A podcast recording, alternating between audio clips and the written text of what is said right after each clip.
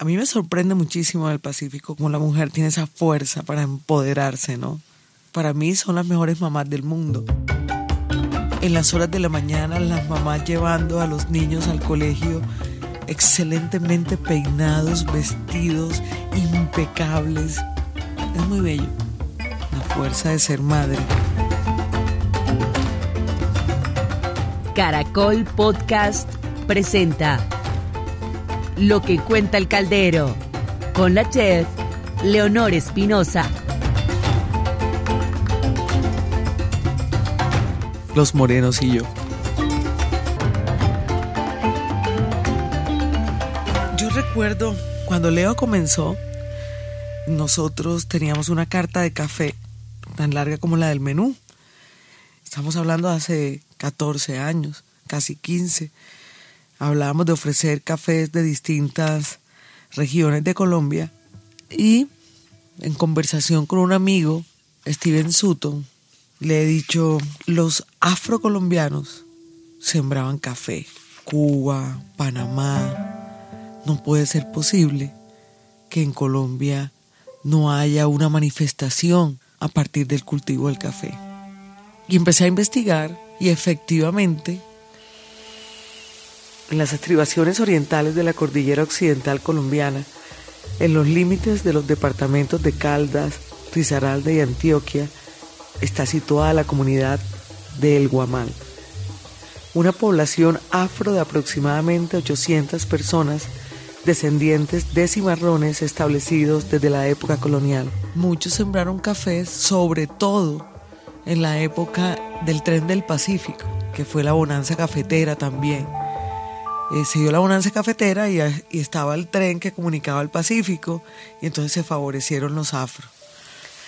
El asentamiento de los negros del Guamal data de 1749, cuando don Simón Pablo Moreno de la Cruz, teniente general del gobernador y justicia mayor de su majestad, compró a doña Josefa de Borja y Franco, viuda del maestre del campo, don Nicolás Becerra, un derecho de mina en la vega de Supía hasta el Salado, 25 piezas de esclavos y un platanar de tierras propias. No creo que queden rastros de todo lo que viajé por el Pacífico y encontramos unas cepas arábicas que estaban allí desde la colonia en un pueblo de negros cuya particularidad era que todos era, eran de apellido Moreno. y ahí empieza la historia entre los morenos y yo.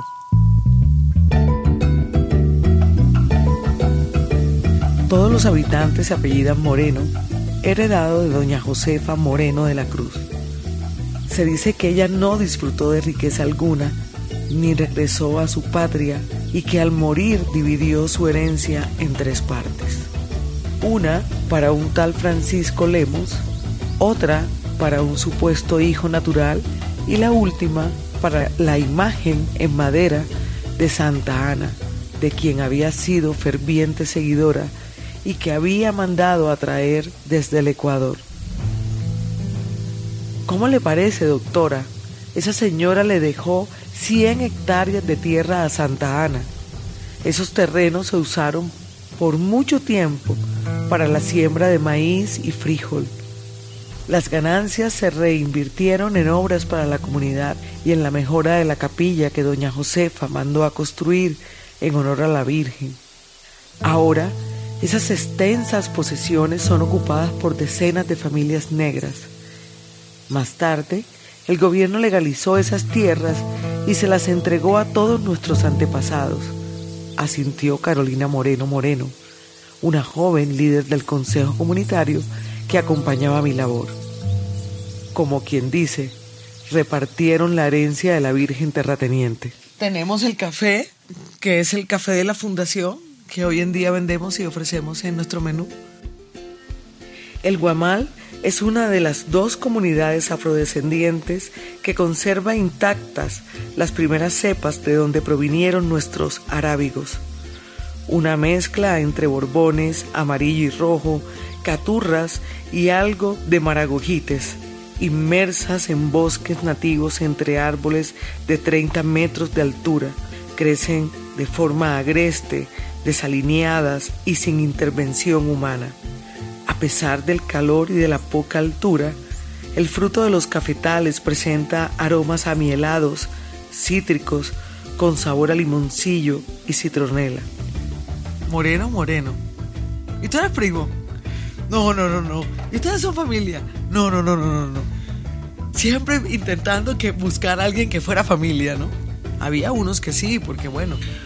Una de las fincas que visité fue la de doña Julia Moreno Moreno, una hermosa mujer que no sabe cuántos años tiene, pero conoce perfectamente el año de su nacimiento, 1935. Antes de realizar el recorrido por el cultivo, la encontré preparando el guiso para las empanadas que vendería como de costumbre al terminar el ocaso y cuyo usufructo se deriva para la realización de obras sociales de la iglesia Santa Ana. Caminamos durante una hora pendiente abajo conversando sobre la génesis de los habitantes. Con una vara de caña en mano, enfáticamente me dijo, ve a doña Leonor, el que no se apellide Moreno no es guamaleño. Pero eso fue lo más particular de ese pueblo. Además, llegar uno allá y encontrar esta gente tan negra y tan paisa, vea, pero paisa atravesado. Sí, es muy extraño. Después de bajar 500 metros, continuamos por un camino estrecho hacia el trapiche comunitario, en donde los trabajadores se turnan desde las 12 de la noche para producir panela de muy buena calidad. Era casi mediodía. Me detuve a mirar el proceso. Nada complicado. Se extrae el jugo de la caña por medio de molinos para luego almacenarlos en tanques. La concentración de este se efectúa en hornos quemadores, los cuales limpian, clarifican, evaporan y acentúan los jugos hasta obtener las mieles que permiten su fabricación. Al obtener el punto, el joven Danilo Moreno Moreno depositó el concentrado jarabe en una batea. Vertió la masa casi fría sobre moldes de madera con la finalidad de dejarla enfriar completamente hasta su endurecimiento para proceder al empacado final. Pasada las 12 del mediodía y con la ropa adherida a la piel por el inclemente sol que hostigaba mi cuerpo, me dirigí a la mazamorrería El Pilón, de propiedad de otra familia de apellido Moreno Moreno. Supuestamente no familiar de Carolina Moreno Moreno, de Danilo Moreno Moreno, ni de doña Julia Moreno Moreno. La mazamorra es una preparación con cuerpo y alma. El maíz hervido es el cuerpo y el claro o agua donde se cocina el grano es el alma. La mazamorra del pilón tiene más alma que cuerpo. En vez de servirla con panela, la acompañan con arequipe de leche. La creación de la receta se debe a que doña Soledad Moreno Moreno, en el deseo de atraer a los clientes, tuvo la gracia divina de servirla de esta manera. Porque el hablado afro es, tan particular. En el Caribe se entiende, puedo tener los ojos cerrados y que una persona afro hable y yo digo, este es negro. Y en el Pacífico también. Pero allí es totalmente desconcertante. Apareció la noche de luna llena. El pueblo estaba concentrado en la plaza debajo de la gran ceiba, símbolo de la comunidad. Mientras algunos hacían parte de la procesión, unos aguardaban en la entrada del templo la llegada de la Virgen. Otros feligreses hacían fila en el puesto de frituras de Doña Julia para degustar una empanada, pasteles o papa rellena o un chorizo que acompañaban con ají preparado a base de cilantro y cebolla larga. Elegantemente vestidos y luego con la barriga llena pasarían al templo para pedir el ferviente milagro de la Virgen.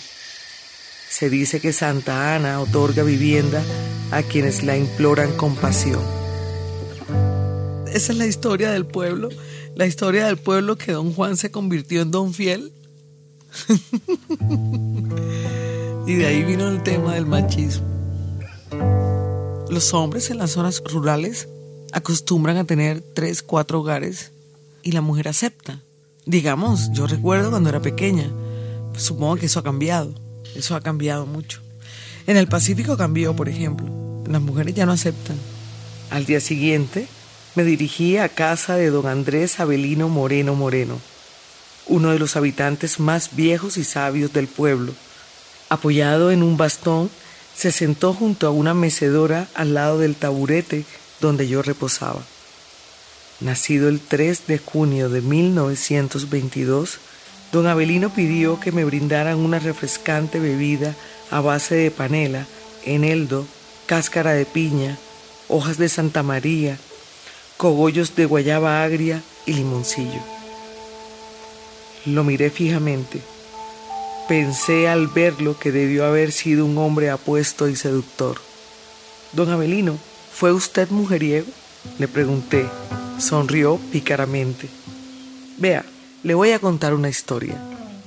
Hace mucho tiempo en el pueblo había un señor bastante enamorador, un don Juan que hacía alarde a su nombre Juan Gañán.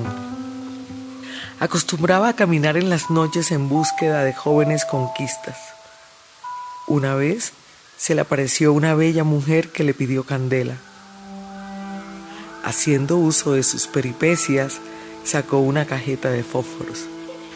Al llevarle el fuego a su boca, la mujer mostró unos grandes dientes afilados como si fuera un vampiro. Dicen que el hombre jamás volvió a verse merodear por las noches las deshabitadas calles del pueblo. También sirvió de ejemplo para que todos los hombres no pensáramos más en mujeres, sino en la de nosotros. Eso le debería pasar a todos los hombres. Bueno, mujeres vampiros es lo que hay.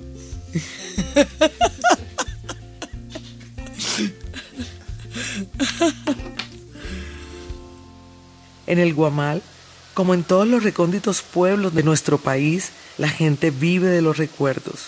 Sus habitantes no olvidan las anécdotas que han marcado su vivir. El supuesto robo por parte de las tropas del Libertador en su paso a una modesta señora que había dejado amarrado su caballo a una rama de la ceiba. De la patasola, de los duendes y pelos verdes, de la mujer vampiro y del hombre que cambió su fama de don Juan por don fiel a su mujer.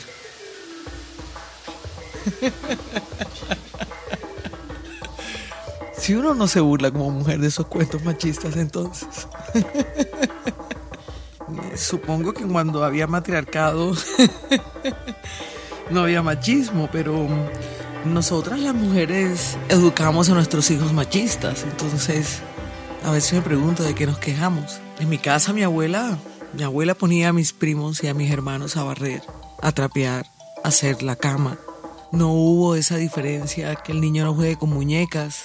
No juegue con muñecas porque es mariquita. No barra porque eso es para mariquitas. Entonces, cuando empecemos a educar a nuestros hijos de una manera diferente, posiblemente cambian las cosas. Bueno, yo conozco una mujer, una líder fantástica, que ha agrupado a las mujeres en beneficio de una prosperidad en común, asociada por lo menos dos mil mujeres. Y estas mujeres, hoy en día, con esta palabra de moda, empoderadas y emprendedoras, ya no aceptan que el marido reparte reparta los colinos. Colinos es una, una especie de plátano entre dos hogares. Eh, eso ha cambiado ahí. De hecho, hubo mucha violencia precisamente por eso, cuando la mujer empezó a manifestarse. Eso contado por doña Teófila Betancourt. Precisamente al verlas más independientes, al verlas pensando en, en no aceptar esta la relación de compartir. En serio, los hombres salían de pesca o salen de pesca y llevan cinco pescados y hay que repartirlos entre tres hogares.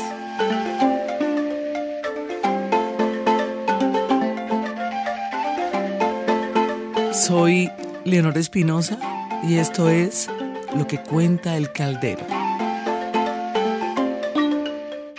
Un podcast de Funleo y de Caracol Podcast.